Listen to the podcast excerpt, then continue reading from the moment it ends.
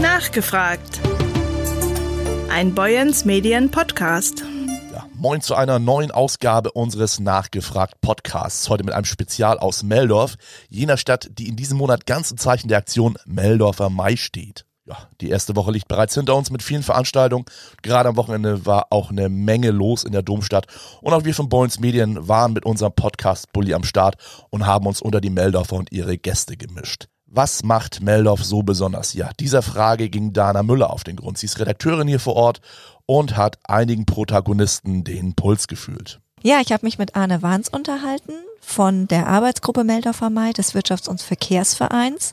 Er gibt uns einen kleinen Einblick äh, darin, wie diese Veranstaltungsreihe organisiert wird und auf was sich die Besucher alles freuen können in diesem Jahr. Meldorf ist ein recht bunter Ort, der für sich in Anspruch nimmt, Kulturhauptstadt Dithmarschens zu sein. Bildet sich denn auch diese Farbe in deinem Podcast ab? Selbstverständlich. Wir hatten Anne Michael zu Gast, die Kantorin des Meldorfer Doms. Und sie gibt uns einen schönen Einblick darin, wie sie Meldorf als Kulturstadt wahrnimmt. Nun versteht sich Meldorf nicht nur als Kulturhauptstadt Dithmarschens. Meldorf schreibt sich auch Themen wie Fairtrade, Ökologie, Nachhaltigkeit auf die Fahnen. Du hast heute auch Gäste zu einem Thema, das man nicht zwangsläufig mit dem Thema Nachhaltigkeit in Verbindung bringt. Genau, es geht tatsächlich um das Thema Sterben und Tod. Ähm, Gerd Schülke vom äh, Friedhof Meldorf ist zu Gast bei uns gewesen, gemeinsam mit dem Bestatter Christiansen. Und gemeinsam haben sie den Tag der Nachhaltigkeit auf dem Meldorfer Friedhof entwickelt. Und äh, es geht unter anderem um Nachhaltigkeit beim Thema Bestattung. Nachhaltig sind auch die Themen, äh, die dein vierter und letzter Gast hier parat hat. Er ist seit vielen Jahren hier in der Stadt engagiert, auch für ein grüneres, nachhaltigeres Meldorf. So sieht's aus. Und zwar war Horst Walter Roth noch zu Gast bei uns. Er wohnt in der Ökosiedlung und die wird in diesem Jahr tatsächlich schon 25 Jahre alt. Jo, dann freuen wir uns auf ein spannendes Nachgefragt-Spezial aus Meldorf. Viel Spaß. Hallo Herr Wahns, herzlich willkommen in der rollenden Redaktion. Hallo Frau Müller. Wir sind mittendrin im Meldorfer Mai. Warum ist der Meldorfer Mai für die Stadt Meldorf so wichtig? Der Meldorfer Mai ist die größte Aktionsreihe, die Meldorf organisiert. Ich glaube, die in wahrscheinlich sogar an der ganzen Westküste organisiert wird. Wir machen einen Monat lang richtig viel Programm, bringen die Menschen auf die Straße, bringen die Gewerbetreibenden, die Unternehmen, die Privatleute, die Urlauber. Wir bringen alle zusammen. Alle sollen Spaß haben. Alle sollen die Potenziale von Meldorf erkennen und eine gute Zeit haben. Und das Programm ist ja ziemlich vielfältig. Ja, also für jeden wird hier irgendwas angeboten. Wir haben Sport, wir haben Musik, wir haben Kultur, wir haben äh, Lesungen, wir haben Vorträge, wir, äh, es geht ums leckere Essen, wie jetzt aktuell im Teespeicher mit dem mit der größten Praline. Es ist nur Dietmarschen, es ist nur Schleswig-Holstein. Ich glaube, das ist die größte Praline der Welt. Ähm, wir haben bei uns selber Koch- und Backvorführungen. Wir haben äh, Hartmann macht was, Jut macht was. Schwimmbad macht was, das ähm, rund ums Erdspeicherbecken gibt das was, das Landwirtschaftsmuseum veranstaltet was. Es ist einfach äh, unheimlich vielfältig. Also wer hier im Melderfer Mai nichts, nichts für sich findet, ähm, der hat auch die Augen zugemacht und die Augen auch. Das ist sehr schön ausgedrückt. Die größte Praline der Welt ist es ja nicht, aber die größte Praline Schleswig-Holsteins und sie geht auf eine Idee von der Inhaberin des Teespeichers zurück. Wie wichtig sind solche Ideen auch für den Meldorfer Mai, solche innovativen Ideen? Äh, die sind total wichtig. Also man muss immer mal wieder sich neu erfinden. Also wenn man sich nicht neu erfindet, dann sticht man nicht aus der Masse heraus. Einfach nur morgens den Laden aufschließen, abends abschließen, ähm, das bringt uns nicht weiter. Das ist, äh, man bleibt stehen, man geht zurück und das ist ja ein Grund, warum wir den Melder Mai machen, damit man so Ideen ausleben kann, damit man auch mal testen kann. Es wird nicht alles ein Erfolg, wäre langweilig. Man wäre ja schön, wenn wir nur auf der Volkswelle äh, schweben würden. Aber man kann wirklich mal niedrigschwellig austesten. Jetzt ist ein Austesten, zum Beispiel auch mal die Kunstrallye, die jetzt demnächst startet. die Kulturwoche leichter Zugang für alle, auch die, die sonst nicht so kulturbeflissen sind, die können damit mal äh, starten. Äh, wir sind diesmal mit drei Künstlern zum Beispiel bei uns im Geschäft dabei. Und äh, also ich, das ist noch ein Austesten. Ich finde das aber für Meldorf am Mai eine ganz schöne Sache, gerade für Meldorf, weil wir so eine Kultur, Kulturhauptstadt an der Westküste sind. Vielleicht können Sie das Konzept hinter der Kulturrallye noch mal ein bisschen ausführen. Ähm, bei der das ist die Kunstrallye. Bei der Kunstrallye gibt es an 16 Standorten in Meldorf 24 Stunden am Tag Kunstwerke im Schaufenster, die betrachtet werden können. Wir haben Laufzettel, wo dann entsprechend alle Standorte zu finden sind. Und wir haben einen Fragenkatalog, den man beantworten kann, wenn man Lust hat. Man kann einfach bis zum 25. Mai all diese Standorte besuchen und sich dort die Kunstwerke angucken. Man muss nicht in die Geschäfte rein, man kann es natürlich gerne, das ist natürlich auch sehr gewünscht. Ähm, aber man kann sich diese ganzen Kunstwerke einzeln anschauen, äh, kann sich daran erfreuen, kann diese Fragen beantworten und dann an der Verlosung teilnehmen. Also es sind verschiedenste Künstler dabei, es sind Kunstwerke, es sind ähm, Bilder, es sind äh, gemalte Objekte dabei. Es, äh, wir bieten unheimlich viel da. Die Künstler sind da sehr engagiert und ja, das ist jetzt fürs Melder, für Meldorf ist diese Kunstrallye das erste Mal. Da. Ich hoffe, dass wir das in den nächsten Jahren wieder fortsetzen können, aber ähm, das werden wir sehen, wie erfolgreich das Ganze ist. Es klingt auf jeden Fall schon sehr spannend.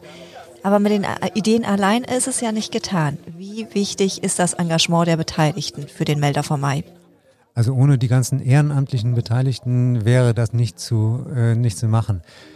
Wir haben zum Glück in Meldorf ein sehr, sehr starkes Ehrenamt, das auch Lust auf so etwas hat, das für sowas äh, ohne allzu viel Aufwand wirklich auch gut zu motivieren ist und sich da gerne dran beteiligt. Also Meldorfer Mai, da, wir haben insgesamt, denke ich mal, 300 Beteiligte, die irgendwie das Ganze unterstützen und das rein ehrenamtlich.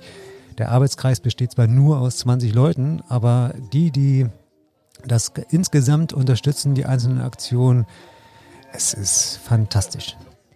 Diese 300 Leute muss man ja auch erstmal zusammen haben.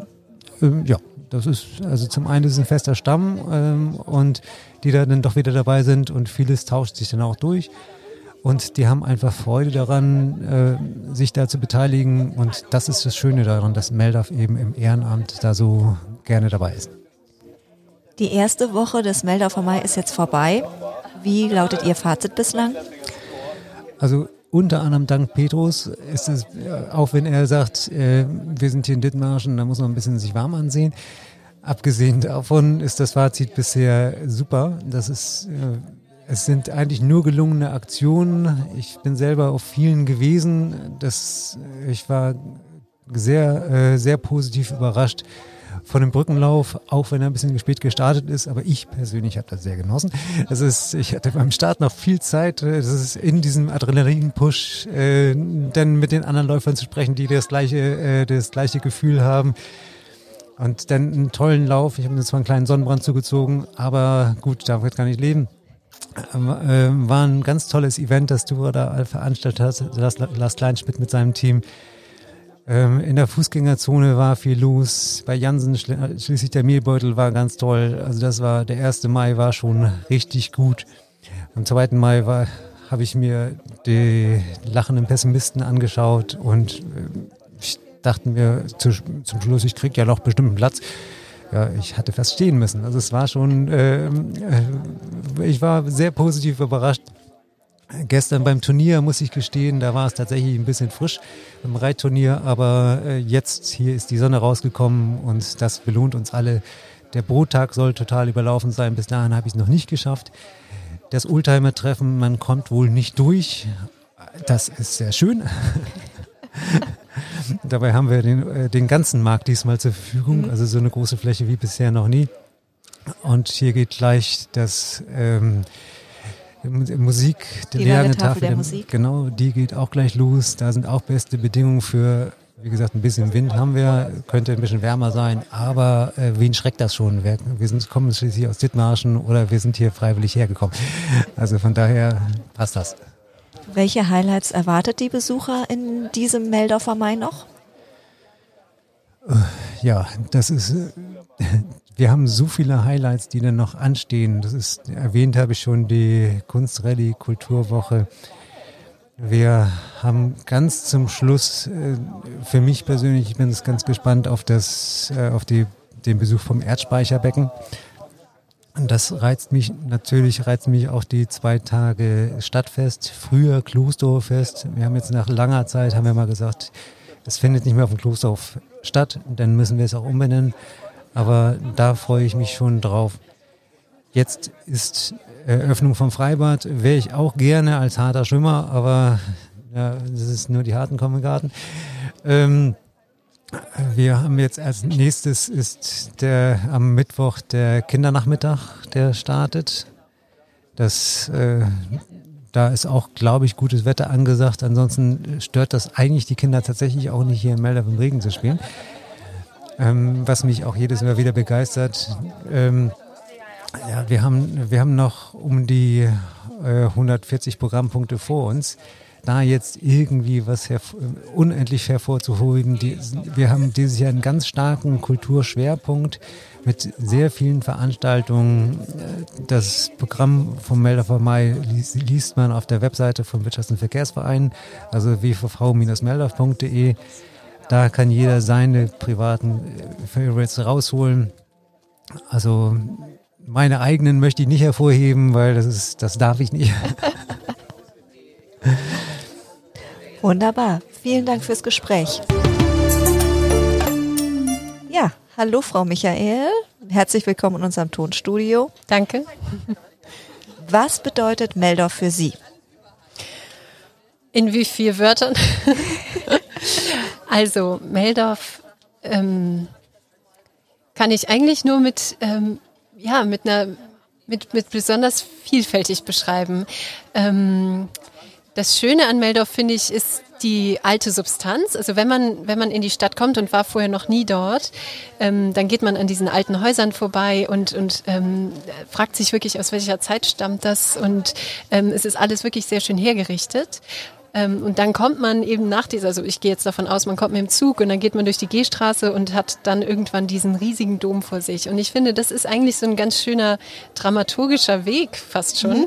Ähm, und das, äh, und, und wenn, und Vielfalt auch in dem Sinne, dass ähm, unheimlich, also ich empfinde das so, dass unheimlich viele Leute aus den unterschiedlichsten Bereichen ähm, sich einbringen ähm, und, und äh, in, in den unterschiedlichsten Gruppierungen, Vereinen und das merkt man überall. Und das finde ich ganz besonders. Also wenn man äh, die Zeitung aufschlägt oder wenn man auch ähm, guckt, was ist in Dithmarschen los, man hat einfach ganz viele unterschiedlichste Gruppen. Das, das finde ich wirklich besonders. Gerade im, ja, also im Anbetracht der, der, der kleinen Stadt eigentlich. Ne? Also mhm. es leben ja wirklich nicht so viele Leute hier, die ja, Bevölkerungsdichte ist nicht so hoch. Und das, äh, das gefällt mir sehr gut, ja. Der Dom ist Ihr Arbeitsplatz. Ja und sie repräsentieren die Musik in Meldorf. Welche Rolle spielt die Musik in Meldorf in Ihren Augen? Ähm, eine relativ große, dadurch, dass sich viele Meldorfer mit dem Dom identifizieren. Das ist ähm, klar so der, der Mittelpunkt der Stadt. Ähm, ähm, und, und das ist ein toller Arbeitsplatz natürlich. Ähm, und die, die Musik, ähm, die sich jetzt im Dom abspielt, das ist ja hauptsächlich Kirchenmusik, die ich aber versuche sehr breit aufzustellen, mhm. so dass es eben nicht nur die klassische Kirchenmusik ist, sondern ähm, dass da eben auch Strömungen äh, reinkommen, Kunstströmungen ähm, aus den verschiedenen Bereichen, aus der Popmusik, ähm, aus den ähm, Bereichen der ja äh, auch der der der bildenden Kunst, ähm, dass man das zusammenführt. Ähm, da, da gibt es so viele Möglichkeiten. Und wenn man sich vorstellt, dass der Dom früher ja auch eigentlich ein Versammlungsort war für die Meldorfer oder für die Dithmarscher schlechthin, ja. ähm, dann äh, gibt das auch Sinn. Also, dass wir, ähm, ganz wichtig finde ich, dass die Musik, ähm, die, die Kirchenmusik nicht so in ihrem Bereich bleibt, in diesem traditionellen Bereich auch. Das ist ganz mhm. wichtig, weil, weil die Kirchenmusik hat sich daraus immer weiterentwickelt. Aber ähm, dass wir nicht äh, die Augen davor verschließen, was passiert eigentlich um, um uns herum an Strömungen. Und das ist ist für mich äh, eigentlich die, die Musik in, in Meldorf. Ja. Wie sieht das jetzt konkret für Ihre nächsten Projekte aus? Ähm, wenn ich jetzt ganz konkret jetzt mal denke, also ähm, wir haben an Pfingsten zum Beispiel, das ist ja jetzt in, in drei Wochen, ähm, einen Projektchor, äh, den ich zusammenstelle aus allen Dithmarscherinnen und Dithmarschern, die singen wollen, die mal dieses Gefühl haben wollen, in einem Chor zu singen. Ähm, und ähm, da stelle ich diesen Chor zusammen und wir singen einen großen Festgottesdienst. Das ist so das, das nächste Projekt, ähm, das nächste Chor, und Gottesdienstprojekt, sage ich mal. Ähm, und dann ganz ja ähm, konkret mit diesen verschiedenen Strömungen zusammenführen. Das wird dann im Sommer ähm, der Fall sein mit unseren Sommerkonzerten. Da mache ich auch wieder Konzerte mit ähm, in Kombination Orgel und Live-Elektronik, was ich ja sehr gerne mache. Ähm, aber es, es kommen auch Lichteffekte dazu. Ähm, es kommen auch äh, Leute, die die äh, Klezmer und Tango spielen, ganz unterschiedlich. Also da freue ich mich schon sehr. Ja. Das klingt auch sehr spannend. Vielen Dank fürs Gespräch. Ja, sehr gern. Hallo Herr Schülke, hallo Herr Christiansen. Wenn man an den Meldorfer Mai denkt, denkt man jetzt nicht unbedingt an den Friedhof. Wieso gehören die beiden trotzdem zusammen? Ja, der Friedhof äh, liegt in Meldorf und wir haben, ähm, ich denke schon, äh, so interessante Themen, äh, gerade das Thema Nachhaltigkeit haben wir jetzt hier für uns heute als Hauptthema genommen, ähm, wo wir dann auch die Möglichkeit gesehen haben, in dem Meld of Mai das mit hineinzunehmen und auch die Öffentlichkeit damit, ähm, ja, das einmal aufzuzeigen und ähm, uns zu präsentieren. Also wir als Friedhof, auch der Bestatter, wir haben auch viele andere Gewerke, die mit dabei sind. Ähm, ja, und das bietet der Rahmen des Meld of Mai wunderbar, dass wir uns da einfach mal mit integrieren. Was genau erwartet die Besucher denn? Ja, was erwartet Sie bei uns auf dem Friedhof? Erstmal eine wunderschöne Grünanlage. also bevor man zur Kapelle kommt, muss man erstmal den Friedhof durchlaufen. Und äh, der, allein der Weg ist schon sehr schön. Unter den Alleen und die viele Grün, die Rhododendren fangen langsam an zu blühen. Und dann die Kapelle. Dort haben wir dann verschiedene Stände. Wir erstmal als Friedhof haben auch einen eigenen äh, Stand dort, wo wir informieren über ähm, das Thema Hauptthema Nachhaltigkeit. Was leistet der Friedhof? Ähm, was leistet die Grünanlage, was leisten wir als Mitarbeiter.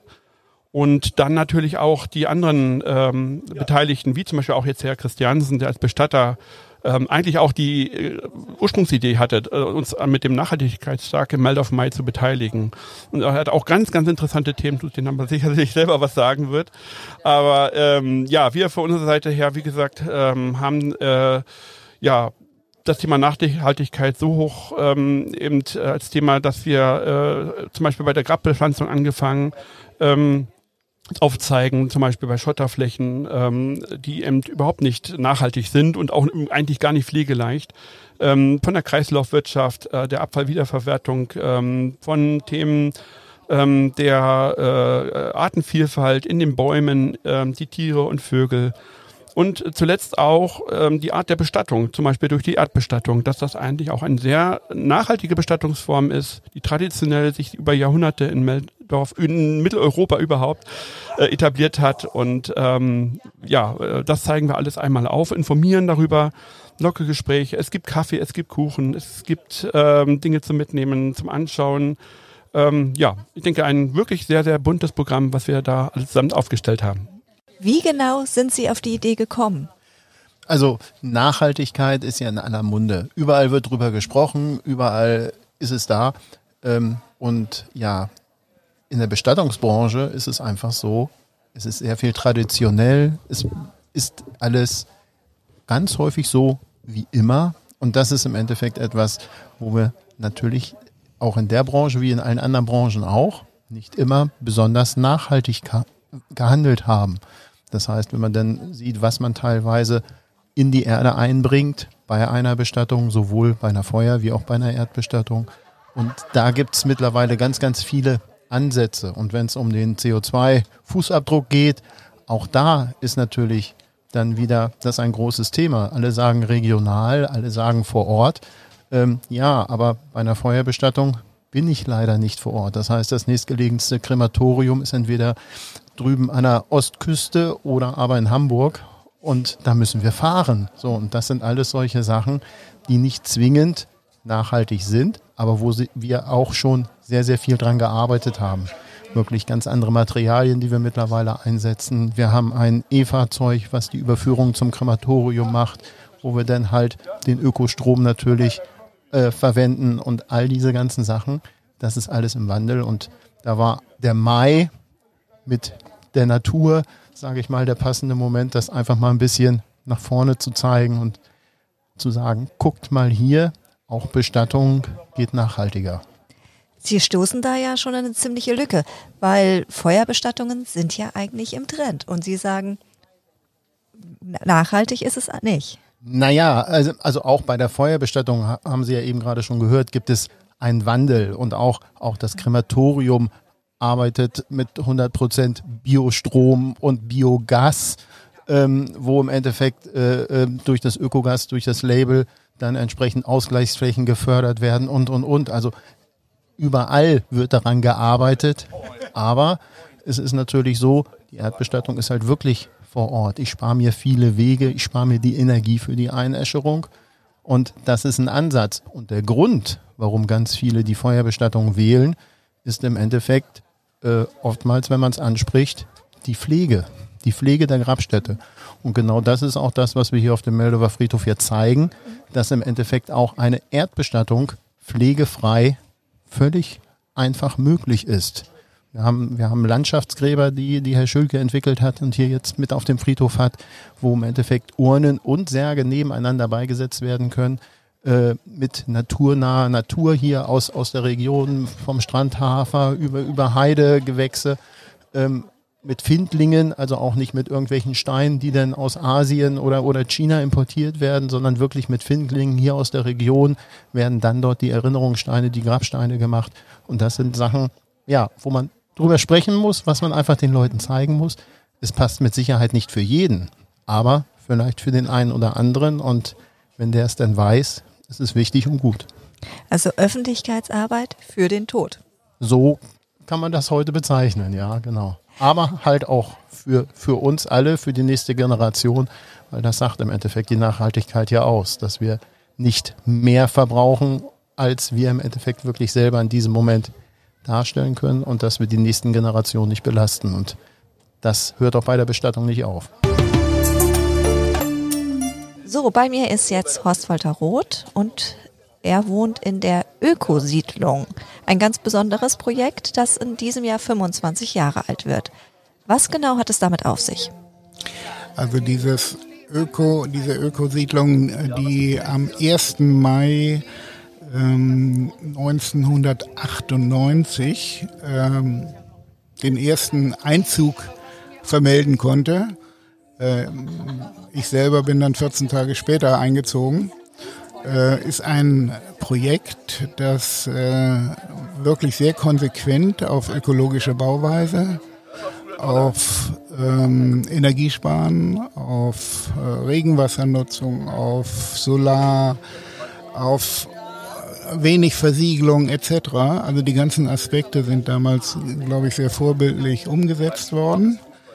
Äh, das Projekt äh, war ein Projekt der Firma Naturbau hier in Meldorf und ähm, entsprechend war das auch sehr positiv, dass äh, die Menschen, die dorthin gezogen sind, auch ja mit dem Thema Nachhaltigkeit sich damals schon beschäftigt haben und äh, die passen einfach rein. Ich sage mal ein einfaches Beispiel. Ähm, bei uns gäbe es mit Sicherheit keinen Streit über Löwenzahnsamen, der von einem Garten in den anderen fliegt. Wie waren damals die Reaktionen auf die Ökosiedlung? Also überwiegend positiv. Ähm, es gab allerdings auch im politischen Raum Diskussionen, ob das ähm, gut ist, wenn äh, das in der Trägerschaft einer Firma ist. Ähm, aber es war damals so, dass äh, die, das zuständige Gremium, der Bauausschuss, angefragt hatte, ob Naturbau, Roger Prignitz, ob er sich vorstellen kann, ähm, dieses Projekt einfach in die Hand zu nehmen. Und das hat wunderbar geklappt. Äh, die Siedlung mit 21 Wohneinheiten mhm. war nach zweieinhalb Jahren äh, ausgebaut. Und äh, das ging relativ schnell. Das heißt, der, die, das Interesse an Häusern oder Wohnungen dort äh, war sehr groß. Ne? Und heute ist das ja auch nichts mehr Ungewöhnliches, dass ein Unternehmen ein Baugebiet umsetzt. Ähm, stimmt. Ähm, was etwas ungewöhnlich ist, muss ich mit einem kritischen Hinterton sagen, ist, dass wir dieses Vorzeigeprojekt, wie ich das mal bezeichne, äh, leider nicht wiederholen konnten. Wir haben damals alle gedacht, äh, das gibt ganz viele Nachahmer, mhm. war aber leider nicht so, jedenfalls nicht hier in der Region. Ne? Was ist das Besondere für dich, dort zu wohnen? Einmal war ich natürlich beruflich damit verbunden. Äh, zum anderen äh, hat es äh, mir eine unheimlich viel Hintergrundwissen über Ökologie, über Energie mitgegeben, weil es natürlich nicht abstrakt war, sondern man sehr konkret beim Hausbau, bei der Gestaltung mhm. ähm, die Wirkung von bestimmten Maßnahmen auf äh, Energie, auf äh, Artenvielfalt und auf verschiedenste Dinge sehen konnte. Und das äh, hat natürlich einen hohen Identifikationseffekt gehabt mit dem Projekt.